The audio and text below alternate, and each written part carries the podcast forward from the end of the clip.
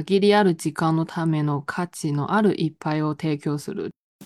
非常有自信的站起来说：“博古哲先生，请问滤纸对咖啡风味有什么影响？”然后他就大笑说：“在星巴克打工的这些日语叫做卡奇古米，对，人生胜利之路。披萨店，大家习惯听沏茶店还是吃茶店，它其实应该念吃哎。 然后喝了一杯，据说是世界冠军级别的豆子做的手冲，说人生观都被动摇了。七幺幺的拿铁，那简直是太好喝了。”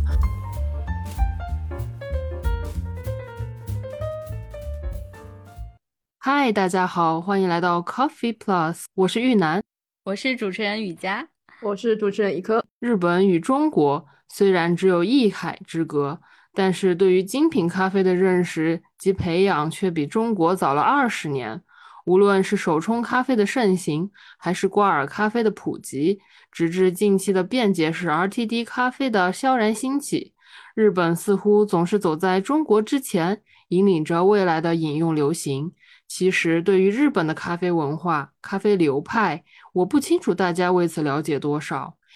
一次机缘巧合，我在日本的咖啡节上认识了艾琳，也是她把日本有价值的咖啡品牌引入了中国的各大咖啡展会，让国人有机会更加清楚、直观地认识到日本咖啡。今天我们特地请到她来跟我们。大家一起分享她眼中的日本咖啡。欢迎艾琳，欢迎艾琳。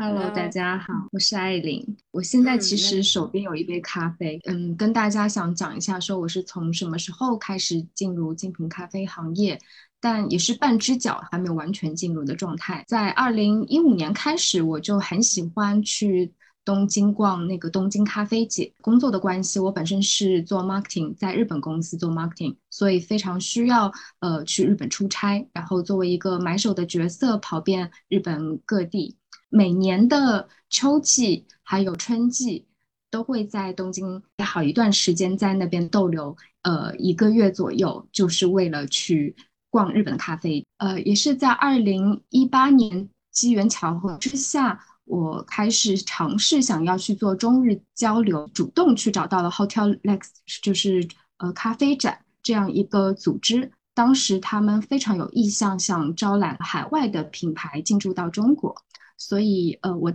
以志愿者的身份加入他们他们的策划团队。那个时候开始呃让真正大家可可以第一个不用出国，然后还有很多机会可以喝到日本呃来自日本的咖啡。哦，对了，我想插一句，就是艾琳，我和你认识是在一九年的东京咖啡节上，嗯，当时应该是需要一些志愿者，然后我去报名参加这样的一个情形。嗯，东京咖啡节的话，属于应该是属于日本最大的咖啡盛会吧？嗯，没错。我了解到，二零一五年开始跑东京咖啡节，我就被它那种氛围给吸引，因为其实，嗯。应该说，国内当时还没有咖啡展，更不要说就是有一个非常有意思，然后可以像逛咖啡市集一样的感受。那呃，那个当下会觉得，为什么有那么多海外的品牌在东京咖啡节出现？包括他们每一年都会会有一个 guest city 的概念，会邀请一个呃，比如说有邀请过墨尔本，也有邀请。波兰等等一些海外的品牌来到这个盛会现场，所以当时第一个概念就是想说，哎，什么时候我可以让中国咖啡出现在东京这个盛大的呃盛世当中？所以是哪一年，就是中国的咖啡品牌，然后就开始出现在日本的展会上？是跟玉南相遇的那一年，就是一九年的时候，是吗？嗯。哎，我很好奇，那一年就是有哪些品牌去参展了？就是中国的品牌。因为我自己本身在 base 在上海，所以对上上海的咖啡店会比较熟悉。那还是觉得北京有要有一家代表性的咖啡出现。我帮助站台的那个方野，北京的上海这边是呃，我给主办方推荐了呃那个张小博。大家有没有知道那个爱乐家大赛的对世界第二名吧？对，之前有一次在展会上，然后就坐在观众席边上，有两个人，就是他们也是一听就是行内人，然后就互相介绍说：“哎呀，台上这个在比赛的就是张小博，就是他就很厉害，然后是行业里面就是就是真正懂咖啡的这样一拨人。”对，然后后来知道张小博还是因为他跟三顿半有个联名的大师款的。即溶咖啡，艾琳，我问一个问题，就是你你参加过是上海的 Hotel Lux，你也参加了日本的这个东京咖啡节，东京咖啡节确实有名。然后你发现这两个展会有没有什么不同吗？不管是氛围上，参展的那个参观展观展的人，观展跟参展，对对对，就就是你觉得会有什么不同？呃，我觉得真的有很多不同，从感受上到呃，不管是参展商还是观众来说。差别会非常大，呃，展开说说。OK，那首先，因为东京咖啡节它的位置是在一个叫国联大学，它只是在一个大学的中心广场的地方，它不会那么的制式化，说，哎，我要办展，我是一个展会，我要招商纳资这种感觉，它会比较，呃，大家来的时候就是很轻松的感觉，进入那个场地。呃，它门口是一个农贸市场，它每周都有。每周六在那边，对，每周六在门口什么？我看那个，就一个一个都想试过来。它有横向的，比如说番茄横向的品那种呃测评一样，就是好多家都在卖番茄，就是好像也是有一种主题性的东西，所以你会有一个一种逛市集的强烈的氛围感。对，然后再来参展商他们本身。因为是主办方他主动去挑选，而且我后来跟主办方去聊的时候，他们真的是每一家自己去拜访，自己去深入聊过之后再做筛选。所以这个动作对于呃我所知的中国展方来说，他们可能只能做到小部分的筛选，对。然后再来是可以 收一下价格的问题，因为我也知道，呃，收费是对一个主办方来说是一个比较能够持续性开展的方式，但相对来说，东京咖啡节它收的费用会非常的低。目的也是说不给咖啡店没有那么多的压力，因为在日本很多都是夫妻经营制的咖啡，所以他们必须要关店才会去参展。这个问题也是牵扯到说，我后来想要把日本品牌带入到中国的时候，那他们就会跟我说，呃，我们要关店，如果是展会要五天，他们就要关店一周才能参展。这个是我当时。做中日文化交流时候遇到最大的问题吧？对，那这个东京咖啡节它的面积大概有多大？就是您这样就是去呃观展的时候，你有发现他们有多少的这样的柜台？我相信规模肯定应该没有 Hotel Lex 那么大的，上海那么大。对对对，是大概有大概有几户啊？就是二呃商户的话应该是五十左右，五十左右。OK，因为每次他都会给你发那个地图。然后我大概数一下，有五十家，那其中咖啡的占比就是百分之九十，其他就是有一些比较 casual 的呃食物啊，还有嗯音乐，对，嗯，明白明白。那五十家的话，这个可能东京光是东京一个城市都不止五十家咖啡馆了哈。那这个筛选的工作量应该还是挺大的，一直就是这个规模，一直就是这个场地。对，一直都是。但据我所知，如果不是疫情的话，他们下一次会在别的地方。嗯，而且场地是比现在的国联大学那个场地要大很多。对，还有想讲一下那个观众的反应，就嗯嗯，我我我是带着非常强烈的好奇心，会想说，哇，跟中国观众，呃，就是中国咖啡，呃，消费者会有会会不会有很大的区别？去了现场才知道，说哇。差别非常大，主要是可能日本人的一个性格，他会相对于不会那么直接的来问你说，哎，这个咖啡多少钱，或是这个咖啡是什么配方，就是很多中国消费者像点奶茶一样跑上来就说，哎，给我一个招牌，然后我会回答说没有招牌这种东西。那日本的。消费者过来，他们大部分都是常年参加咖啡节的人。那就算是他不懂咖啡，他也会在旁边，嗯，先看一下，说，哎，你今天有出什么咖啡？因为他现场可以买豆子，也可以出品嘛。那出品可能只会选一到两只豆子去出品，所以根据自己时间段，还有根据自己人员调配，他会安排就是上午有什么咖啡。当然这些都是店家他自行去安排，所以很多风味导向的文字它都会写在 booth 上，方便大家去观看。因为场地真的是非常拥挤，也不会去出特调，基本上不会。嗯嗯嗯，专心的喝咖啡。但是就刚听你的描述，让我感觉好像就是更多的是日本的咖啡节，包括参展的一些商户，更多的还是想跟消费者更加亲近的去交流，让他们真的去去了解或去体验咖啡这件事情本身。嗯嗯，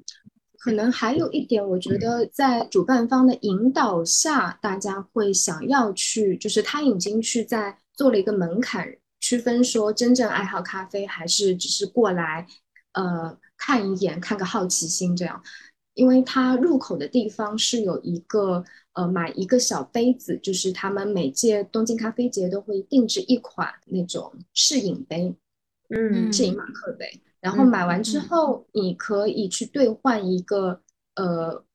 应该是，呃，反正之前有四个，有五个，给你四到五个硬币。这一套下来是两千日元马运啊，我记得没错的话，我记得大概就是能喝那个小杯子特别可爱，是个小小的马克杯，然后呃大概能装这么几口咖啡吧，然后价格我是有点记不太清，不过就是应该还是在我的承受范围之内那种感觉。哎，这个还蛮有新意的。也也是环保，这样的话就不需要这么多就 take away 的纸杯啊什么的去去消耗。这个今年在那个就是 Hotel Lex 上海，就是 M to M 就是这样子做的。他们家就你可以买一款小的马克杯，然后可以喝遍他们家的咖啡。嗯，哦，我查到了，叫 Mini Mug，然后容量是八十毫升，然后价格是一千五，然后四枚硬币。如果是你要买单品的话，就是单品的这个马克杯杯的话，就是一千日元。二十二块人民币一杯的感觉，所以大家大部分还是会去选择两千块，就是又有杯子，然后又可以喝到四杯咖啡这样。这个这个其实还挺好的，很还值得蛮值得借鉴的，又有纪念价值又环保的。对，而且其实很多去观展的人，或者是去参加咖啡展的人，其实也是有这个。目的的就是大家希望在展会上能多尝试一些咖啡嘛，因为你想来了那么多的品牌，这个马克杯的话就很符合大家的想体验的这种心情。那艾琳，我知道，呃，就是刚刚可能我们也没有仔细跟观众去介绍你，我知道你也是在日企工作的，你本身的一个职位是做市场营销这一部分的。那呃，据我所知是你是做器物类的，你其实跟咖啡。不能说完全没有关系，但也不能说完全 非常直接的关系。那是什么样的机缘巧合会让你就对咖啡这件事情觉得啊，突然就入坑了？感觉，嗯嗯嗯，这个很妙。是我因为一直都是做器物相关，所有的包括去产地采访职人，然后把职人的内容呃转化到说我们自己的平台上，当然是。全部都是在呃日语的平台上，所以目前还没有在中文化。当时会觉得自己是一个学习的心态，因为职人他是非常专注于他自己手手头的东西。如果你问的问题一不恰当，就会引起对方的反感。这是我自己工作当中养成的习惯。那当我去咖啡馆的时候，我就会非常非常想了解这家咖啡馆它背后的一些，包括咖啡馆主，还有他为什么。会想要做精品咖啡，然后自己去。后来发现，哎，咖啡馆主他给我传达的一些哲学理念跟日本的职人非常相似。这是我当时觉得，哇，我从他们身上吸收到很多对于呃人生的思考也好，还有对于他们手头专注的这件事情为什么这么倾注于热情，这是我当时对入坑的一个故事吧，对。所以，对对于你来讲，其实对于日日本咖啡这一个，这应该叫叫什么文化属性的东西，对你来讲反而更吸引你的是他们的一些咖啡人，我可以这样理解吗？没错，当时包括到现在也是，我觉得人对一个咖啡行业来说是非常重要，不管是在终端产业还是在现在咖啡馆作为一个咖啡师的角色，我觉得人是不可或缺，甚至是可以放在核心的一个位置的元素。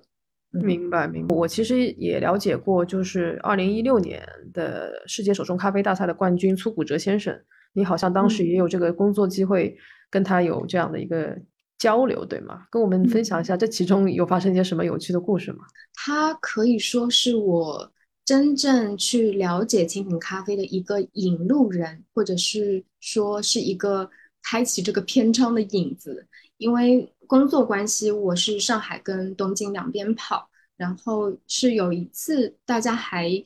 记不记得有一个叫 Grey Box 一个品牌，它之前是诶 Rose Only 旗下的一个咖啡连锁品牌。那当时他找了呃博古哲先生来当代言人，但其实我对他是不了解的，包括我作为一个媒体去现场。呃，采访或者是现场，我们有一个问答会的时候，这个气氛是特别，嗯，紧，哎，气氛是特别沉，哎，不，不是，不是沉重，那个中文词叫什么？紧张，就是很很，大家很很冷漠啊。对，因为当时是二零一一六年，你想中国咖啡还没有起来，就是中国精品咖啡的概念还没有起来，就二零一六年的时候，他来到中国。就是他拿冠军的那一年，刚好是当年，对对对。哦，那然后我就马上举手，因为我其实那个时候已经开始喝手冲咖啡，我非常有自信的站起来说：“呃，博古哲先生，请问那个滤纸对咖啡风味有什么影响？”他当时用很诧异的眼神看着我，因为我讲完之后自己又中文讲完之后自己又用日语讲了一遍。所以他会觉得哇，这个人不好对付，所以他大概花了十分钟的时间来回答我这个问题。但是这十分钟我完全没有听懂他在讲什么。比如说在手冲的时候，先会考虑像什么手冲壶啊，这个研磨粗细度啊，就是会去考虑滤纸，真的是很后面玩到很高级的时候才会考虑的问题。嗯，无意间就问了一个让大师觉得是一个很高深的问题，然后大师甚至后来说要。问我要联系方式的时候，我说我不是咖啡人，我对咖啡一无所知。然后他就大笑说：“ 那你怎么会问那么专业的问题？”我说：“嗯，还不是为了面子。”对，也是因为这样说笑之后，开始慢慢从一个比较呃疏离的状态，然后变成说：“哎，我下次去日本的话，我一定会去找你。”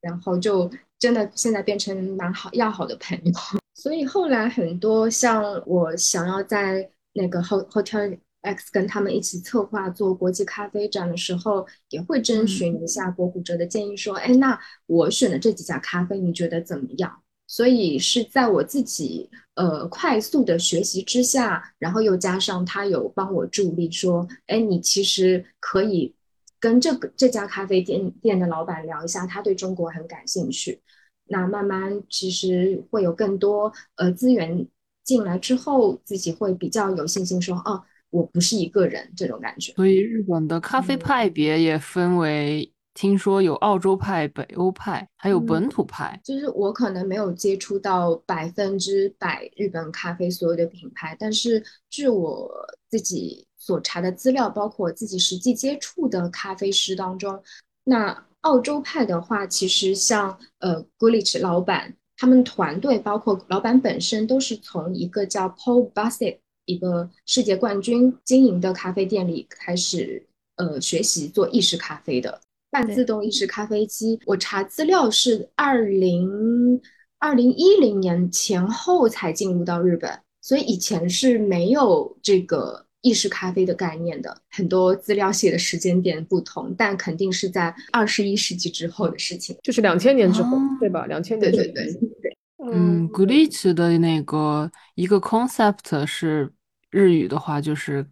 呃，限りある時間のための価値のある一杯を提供する。这句话的意思就是，呃，在仅有的时间之内，为了提供一杯有价值的咖啡。哦，这个非常日本人。 这个是 slogan 吗？他把这个作为他的 slogan 吗？哎 g l i c h 在英文当中解释为就是不确定性。就没有疫情的话，我会每次出出差都会去 g l i c h 去看，不是为了看他啦，就是为了喝咖啡。但几乎十次里面有九次他都在那里边烘豆子，所以我觉得他其实一直在验证这个。自我试错的过程。星巴克是从什么时候进入日本的？我觉得应该蛮早。星巴克全自动咖啡机吧，用的是对，没有，它全自动咖啡机是后来才用的，一开始都是用半自动咖啡机，就是为了解决那呃人员水平不一，然后出品稳定性的问题，才配备了全自动咖啡机。然后半自动咖啡机这个东西是意大利人发明的，就是呃星巴克把它带到美国，然后开创了这个商业模式。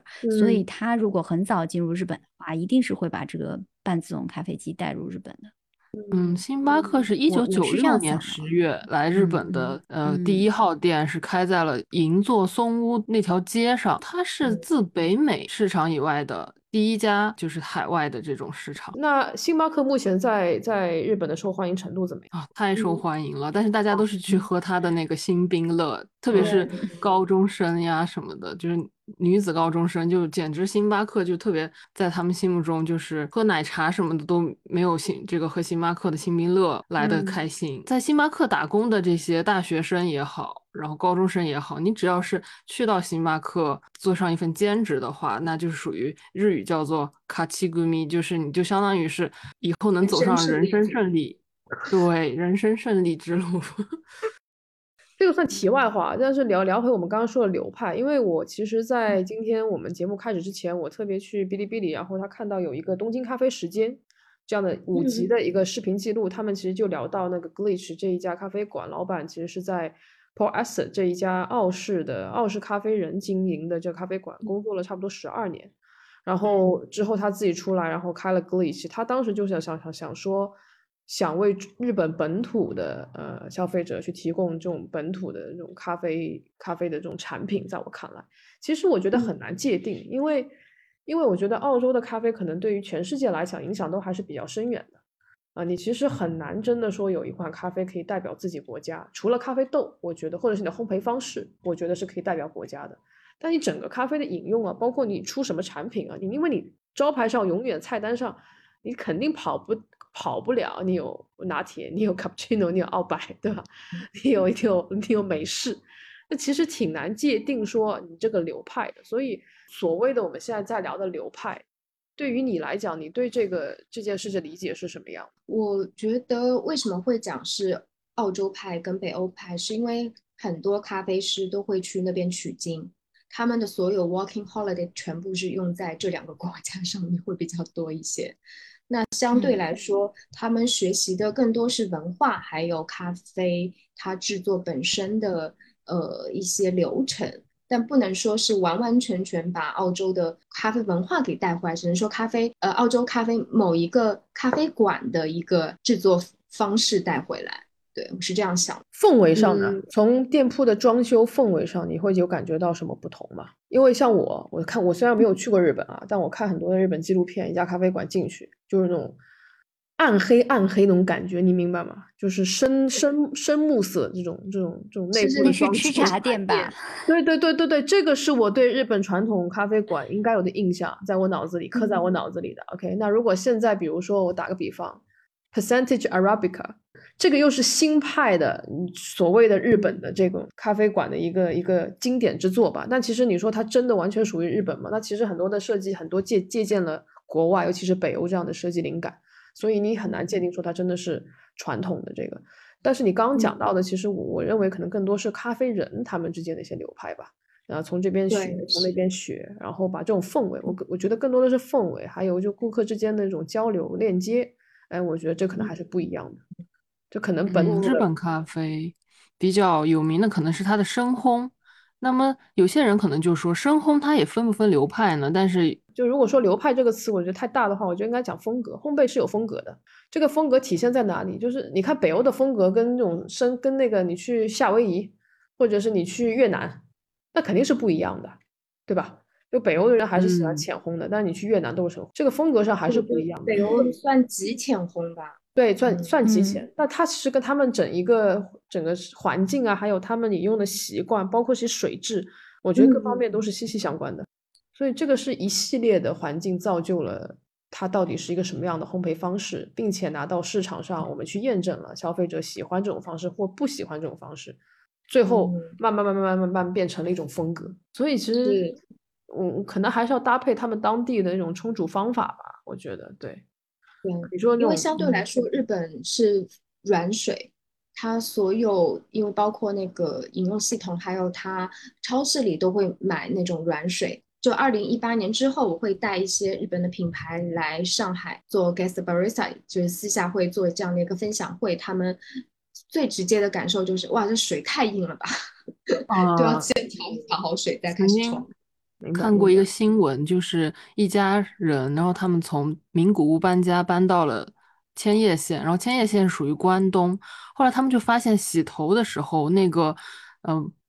泡沫的话，就是没有之前在名古屋明显的能够起泡。然后这个其实也是和这个水水质的关系有原因。哎，那如果说 Glitch 算是澳洲派的一个代表的话，你觉得就是在你你眼中，像艾琳或者玉楠，在你们就反正就去过日本这么多咖啡馆吧，你觉得这种澳日本本土派或者代表北欧派系的，能不能给我们举几个例子？你认为这些咖啡馆在你眼中看来，哎，是代表这两个流派的？北欧就不得不说到 Chunk，就是也是当时二零一八年第一批带来中国参展的品牌。那 Chunk 因为在名古屋嘛，它其实是远离东京的，因为我跟 Chunk 是吧？你们有有是英文吗？是英文吗？它怎么拼对来着？是英文 Chunk，T R U N K。你你们如果去查他那个老板的形象，就是非常雅痞。留着长发，就是他自己叫自己叫叫那个 Johnny Depp，了解了，了解了，西部牛仔，美国西部牛仔的感觉，那种是嗯，我听我那个日本咖啡师朋友说，说他在做商业上其实是呃很有头脑的一位，然后他他是当时呃自己只身，他原来是在呃旅游公司工作，呃 H H I S 顺便提一下，哦，然后他辞职之后是只身前往北欧学，他就觉得，嗯，他是比较一意孤行的人，他不会去考虑后续就是对自己有什么影响，或者是转了行业之后到底自己要花多少时间去学习这件事情，他就是那种铁了心就是要把咖啡学回来，甚至当时刚去北欧之前，他连英语都不会，所以他是花了整整三年时间才刚刚进入北欧的咖啡馆开始学咖啡。那他其实学了大概两年左右就回国了，那当时就开始嗯找投资人一起开店。所以其实 Chunk 整个开店的过程算是蛮顺利，因为当时刚好是卡在精品咖啡行业在日本还没有兴起，刚好是一个风口的阶段。所以他后来来中国的时候，就会讲起他当时创业的故事。我问他：“你哪来的决心做这件事情？”他说：“就是觉得我可以啊。”哇就是他是跟传统日本人很不一样，他是超级有自信的人，就我就是要做到，我就是有自信做到。哎，我觉得日本人是分两派的，你知道吗？就是有一派就是非常谦逊内敛，就非嗯常日本形象的；有一派就是你刚刚说的那个 Chunk 老板那样子的。我见过你想说两面派吗？不是两面派啦，就是两个极端，两个极端。对，极端非常极端。嗯嗯，说完了这个 Chunk，，我想说另外一家北欧派的这个咖啡，那就是大家经常有没有看到一个 logo 是红色的一个像纸鹤的鸟的那一家叫 Fugulan。对 F 对对，U G L E N，哇，这个好难念啊！对，这个是在挪威语里是呃鸟的意鸟思，哦，鸟它是挪威嗯语。日语叫 Fugulan。然后这家店它是特别有趣的是，它现在在浅草附近也开了一家比较面积比较大的，可是它在日本的第一家店呢是在涩谷的这个 Tomiyoga，就是复古这个地方。然后他也是一位去北欧，应该是奥斯陆哦，但是这家店貌似是那边的这个店把它开过来的。他们是北欧的团队来东京开店，然后现在的老板叫小岛，就一直都是由小岛先生他做主导。他之前也是在北欧学咖啡，那他跟铃木先生就是 Trunk 老板一拍即合，因为两位都是把北欧咖啡带到日本嘛，所以 Trunk 老板当时就被小岛先生招聘进去做首席咖啡师。铃木先生他是非常喜欢富古兰这个品牌的，所以能够在东京第一次开店就作为首席咖啡师出现，他对于他之后开店的一个历程来说，是一个怎么讲，又是增加他信心，觉得哎，好像北欧的咖啡，日本是非常喜欢的。对，所以这是在 Trunk 之前的一个呃过程，嗯，所以他们烘豆子也是很浅的，对吗？就非常浅的那种，对，非常浅，极浅。OK，那北欧派的 Chunk 嗯，Fujian 还有吗？就这两个你觉得比较代表性的？对，我觉得比较有代表性的。嗯，日本本土咖啡店，我觉得可以用两个单词来把它做以区分，一个就是沏茶店，一个就是带咖啡和或者是 coffee 字眼的，这是非常。呃，明显两个流派。那沏茶，哎，是大家习惯听沏茶店还是吃茶店？它其实应该念吃，哎，沏茶店。哦，沏茶店，它我我自己接触到的大概是呃手工咖啡的感觉，包括法兰绒啊、红西湖，然后呃，就像你说，在一个非常昏暗的环境下，然后有一个老爷爷在那边非常认真，只专注他手中的那一杯。咖啡 在帮你冲，对，所以当时它整个发展历程起来看，是跟它明治维新时期开始，呃，崇尚西洋文化开始的。那其实日本咖啡它的整个发展也不是说一下子变成精品咖啡，它还是有花了差不多将近要一个多世纪才开始演变的。就是明治维新时代，它几乎就是东京整个工业开始快速发展了嘛，那。嗯，大家都会涌向大城市去工作，包括追求高等教育也好，还是去呃要习惯朝九晚五的生活，那慢慢带动了他们的生活方方式开始变化，所以嗯会出现像那种夜夜总会啊，还有什么茶屋啊这样的一个呃生活形态，就是娱乐生活形态。其实，嗯，赤茶店的出现是一种更高雅的方式，就是一些呃文人、一些学者、一些艺术家的所谓避难所。对，因为去这些呃风流场所，对这些人来说，他觉得不太高雅吧？对他还是想要去有比较嗯能够隐士的地方，可以去呃去做正常的社交。比如说，大家有没有知道那个作家古崎润一郎？他一直有进出咖啡馆的影子，因为之前有很多日剧有写到它。所以这个就是说起来有点像那种西方，就是早期的咖啡沙龙的这种文化概念，就是很多呃文人啊，或者是社会的名流啊，他们会借助咖啡馆这个场所，然后坐在一起讨论一些社会事务或者一些话题啊之类的。所以可以想象说，即便咖啡它不是主角，那其实咖啡所串联起来的各个阶层，还有呃行业渗透到这个社会当中是非常重要的一个基石。像这种就是比较传统的本土派吃茶店，它的咖啡是只提供黑咖啡吗？有加也会给你个奶精，就是奶球。就是因为口味这个东西是很主观的嘛，你喜欢的这种本土派的咖啡馆，在你心目中一一杯好喝的咖啡应该是怎么样的？我觉得完全跟我就是成长的阶段有关系，因为我是二十二十岁刚出头就去了日本，所以当时不可能进敢进这样的咖啡店的，就是沏茶店对我来说是一个比较遥远的事情。对，所以到了二十五岁的时候去喝咖啡的时候。你会觉得说哦，好苦啊，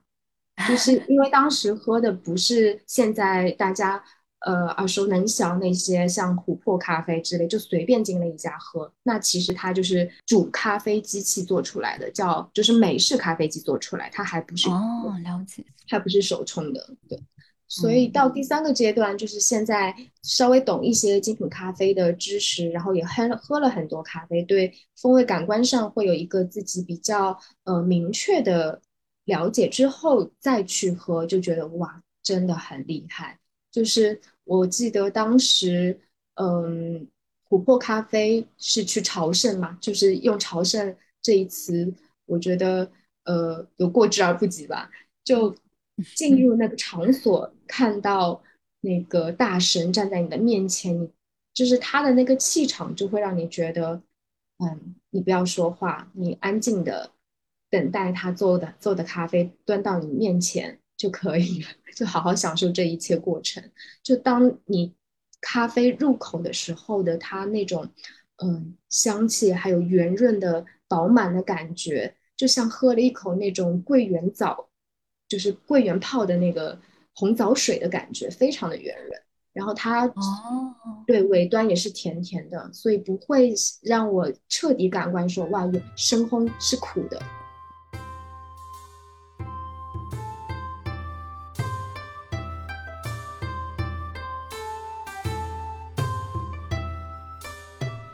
沏茶店好像算是讲完了，对对对对，嗯，然后就本土新派，可以这样理解吗？本土新派，对，就是你觉得 percentage Arabica 能不能代表日本新派？一定是知道 Blue Bottle 会更多一些，因为毕竟现在呃开了应该不下二十家了吧，在东京的话，哇，嗯，开了很多。哎，你们知道那个 Blue Bottle 的创始人，他当时创始这个咖啡是因为他去日本，然后被日本的咖啡文化就是所惊艳到，然后他回到美国，他就想，对，为什么是一个文化反向输出的过程？哎，他就想，为什么我们不能有这样一个精品咖啡的品牌？然后他就在美国创立了 Blue Bottle，然后他这个 Blue Bottle 的话，在海外。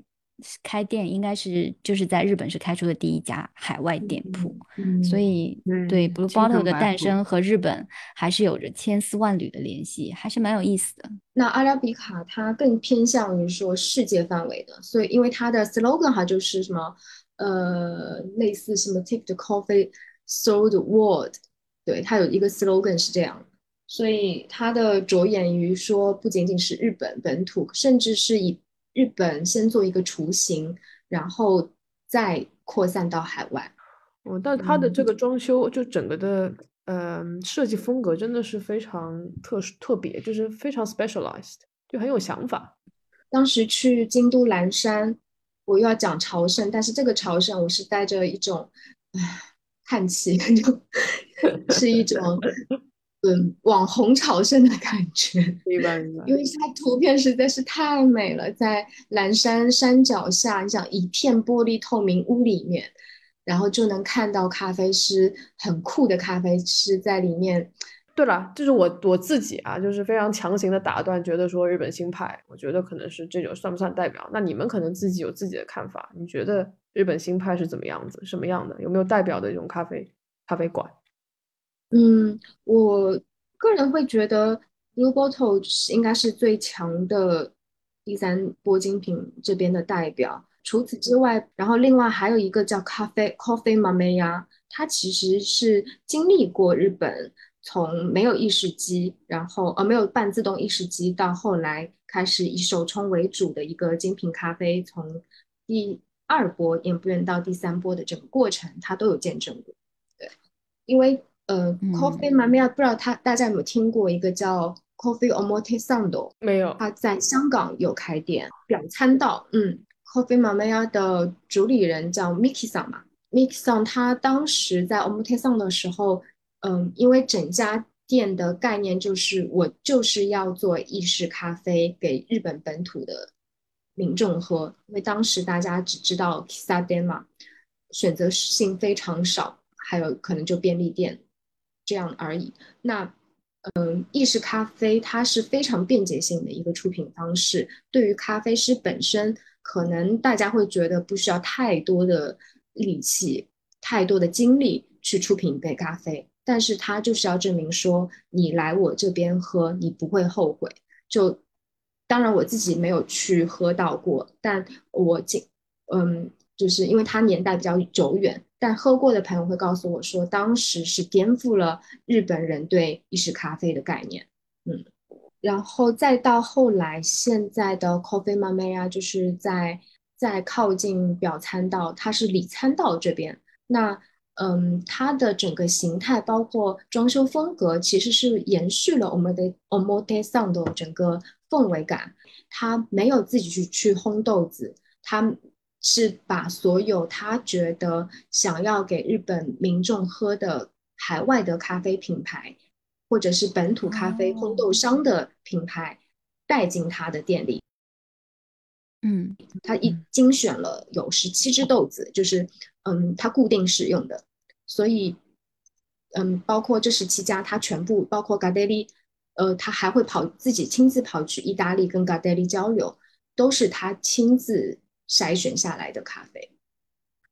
哎，我那我之前一个在那个东京的朋友，他应该是七月份的时候，然后给我发一张照片，他说去了一家咖啡店，然后喝了一杯，据说是世界冠军级别的豆子做的手冲，说人生观都被动摇了。然后他发给我那个店里的豆单，我一看他那个豆单，你 Cold Black，你知道吗？是是墨尔本的品牌。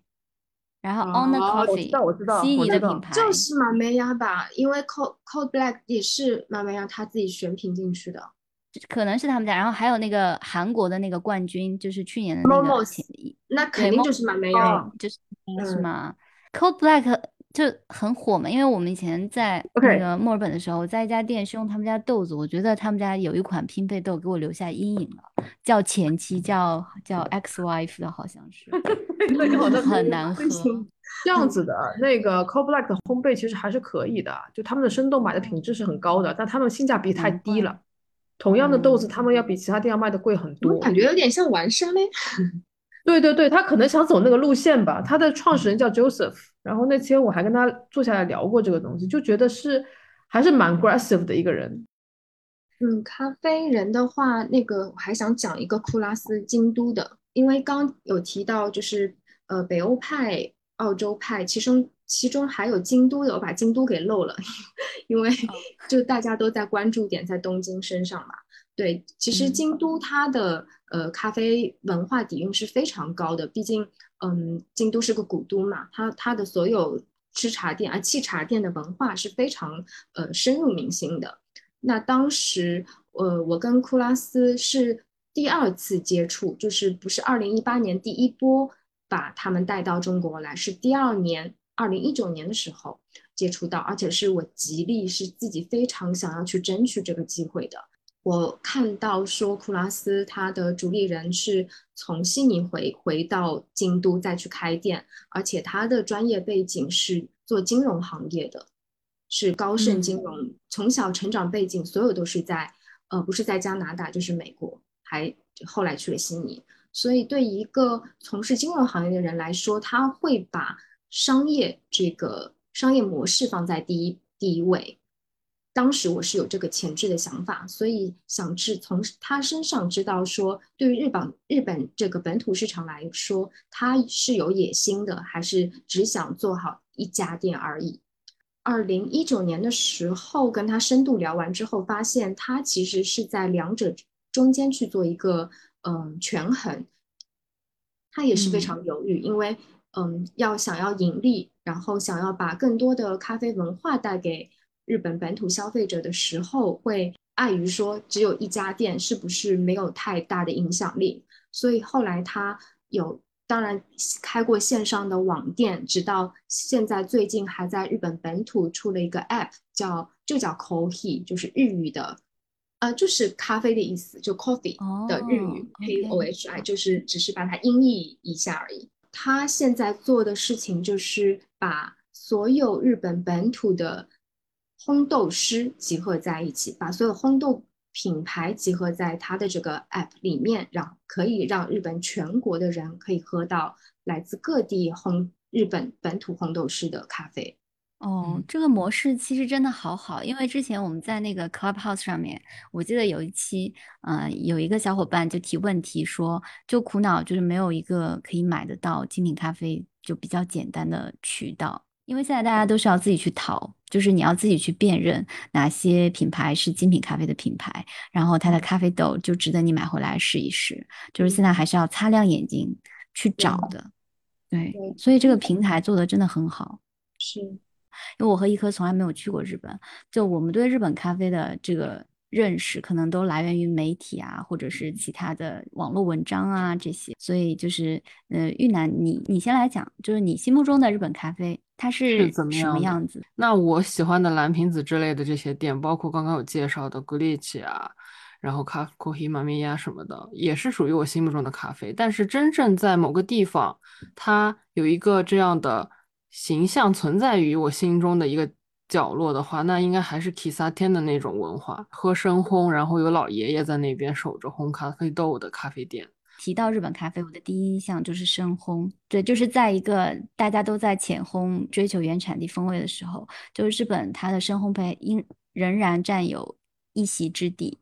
啊，我突然意识到，就是日本的咖啡，深烘咖啡，它可能不是我原来想象中的那样。它日本的深烘，就像刚刚艾琳讲的，是应该很很柔顺的，就是很，艾琳，你刚刚是怎么形容的？饱满圆润。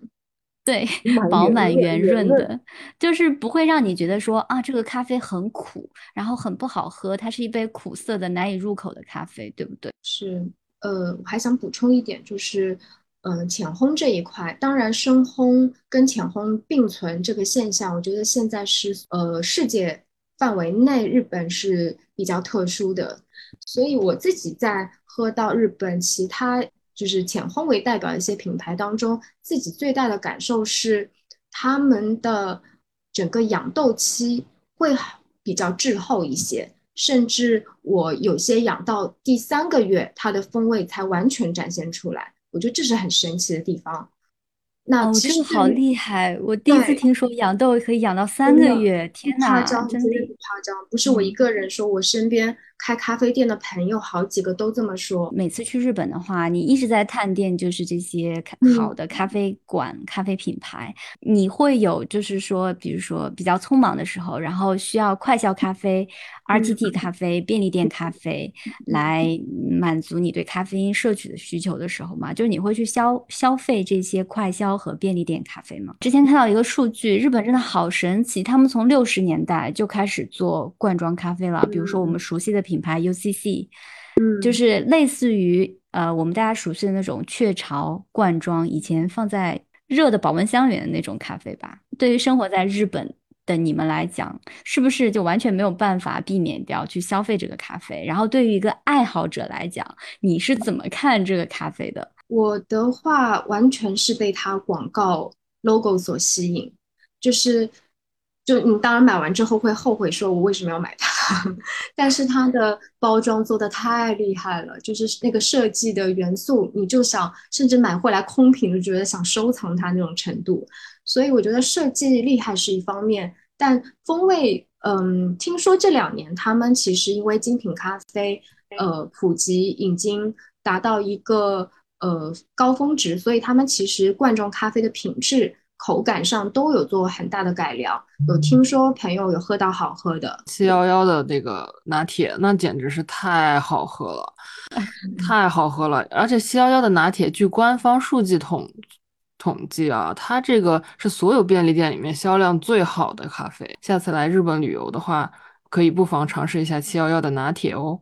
我我不单是要试七幺幺的拿铁，就是日本便利店所有的便当我都要试一遍。很好吃，没问题。而且七幺幺它还出最近出了单品的咖啡，然后当然深烘的居多，浅烘目前没有见到过。就什么样的场景、什么样的心情下，你们会选择去咖啡馆消费？又什么样的场景下，你们会选择现在我要去便利店，或者现在我要在自动贩卖机？旅行的时候，嗯，比如说路边公路边的服务区、服务站。这个时候你就不要再挑了，就是基本上加油站边上都有便利店。那我的话呢，其实去咖啡店更多的是和朋友一起去，然后和朋友可以在那边聊聊天什么的，享受一下那个咖啡店的氛围，以及偶尔一个人去的时候是为了去找咖啡师聊天，然后去那边学习什么的，是为了它的空间感吧。便利店咖啡的情况，那就是我钟爱的七幺幺的这个拿铁。然后就是学习之前喝一杯，学习之后喝一杯，这样。我其实每天都会自己在家喝咖啡，喝个手冲，或者是自己做个罐儿。然后去店的话，其实自己有固定常去的几家店，嗯，因为觉得很很想喝一下，哎，他们有新烘的豆子，或者是哎那个烘豆师会说，哎，你来我我这边烘了个豆子，你来帮我试一下之类的，所以。对于我来说，可能嗯，要喝便捷性咖啡的话，是旅行的时候。嗯，旅行的时候，其实很多酒店它会用那个胶囊咖啡机嘛，我不太喜欢，所以我会自己带一些咖啡，呃，像三顿半啊，或就是这种即溶罐，或者是自己做的罐儿包。我就想探讨一个问题，就你会发现，其实日本其实都一直在引领着整个亚洲，甚至其实或多或少，我觉得它有在影响全世界的一个咖啡的一个消费的趋势。我觉得中国是在紧跟着日本的脚步，这样一步一步在慢的那个。我觉得其实中国因为是高速发展，甚至是已经跳过了第二波精品，直接进入第三波，所以其实这中间缺失的文化普及是现在在像恶补一样的感觉。那包括就是像瑞幸这样，嗯，便宜的入手能够容易入手的咖啡，我不能说它，嗯，完全否定它，但是它至少有让这个普适性变得更大一些，就大家容易去接纳咖啡。其实像上海已经算包容性蛮大，因为会发现你想得到的咖啡馆的形态什么样的都有，甚至是超越日本的。我现在觉得，嗯，只是说大家经过这一波风潮之后，下一段阶段又会是变成什么样？就是对。然后我们今天就是讲了这么多。日本的咖啡啊，就是我觉得作为一个节目，光讲文化不做推荐，大家一定会觉得我们不是认真的。就很想问一下艾琳，就是在国内有没有推荐的很能代表日本咖啡的，或者是是你自己比较喜欢的一些店，然后你觉得可以推荐给朋友或者推荐给我们去尝试一下的？因为其实在上海有呃，之前还没有疫情的时候，有带一些日本的咖啡品牌。的主理人还有一些咖啡师有来过上海的一些咖啡店，也做过线下的交流，所以相对来说，我觉得对日本咖啡文化比较喜欢的情况下，这些馆主他还是会把一些比较精髓的部分带入到自己自己的品牌。嗯，不能说完全有日本风格，但是你喝到的咖啡，包括咖啡师的态度，是能感受到他有一种我开头讲到的职人精神。对，了解。想推荐的话，呃，最近去了那个 Oniri，在上海。他之前是在进贤路，然后最近搬搬家。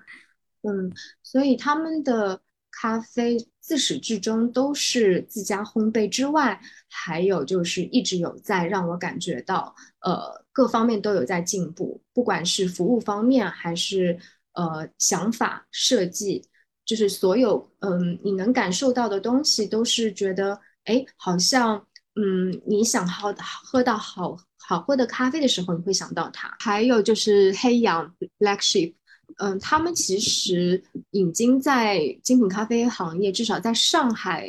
整个市场来说是比较先驱的，因为从八年前就开始深入到呃产区，然后把呃自己整个前端的过程。有去做尝试，那可能也碍于说，因为后期生豆贸易上的出现，他们慢慢转型成要做比较前呃后端，就是靠近消费者这一端的出品，所以才重新建立了品牌叫 Black Sheep。就今年回国，然后去了一次呃上海，然后就去看了好多咖啡店，然后 Black Sheep 是我最喜欢的一家咖啡店，就是因为我在那边喝到了很好喝的拿铁。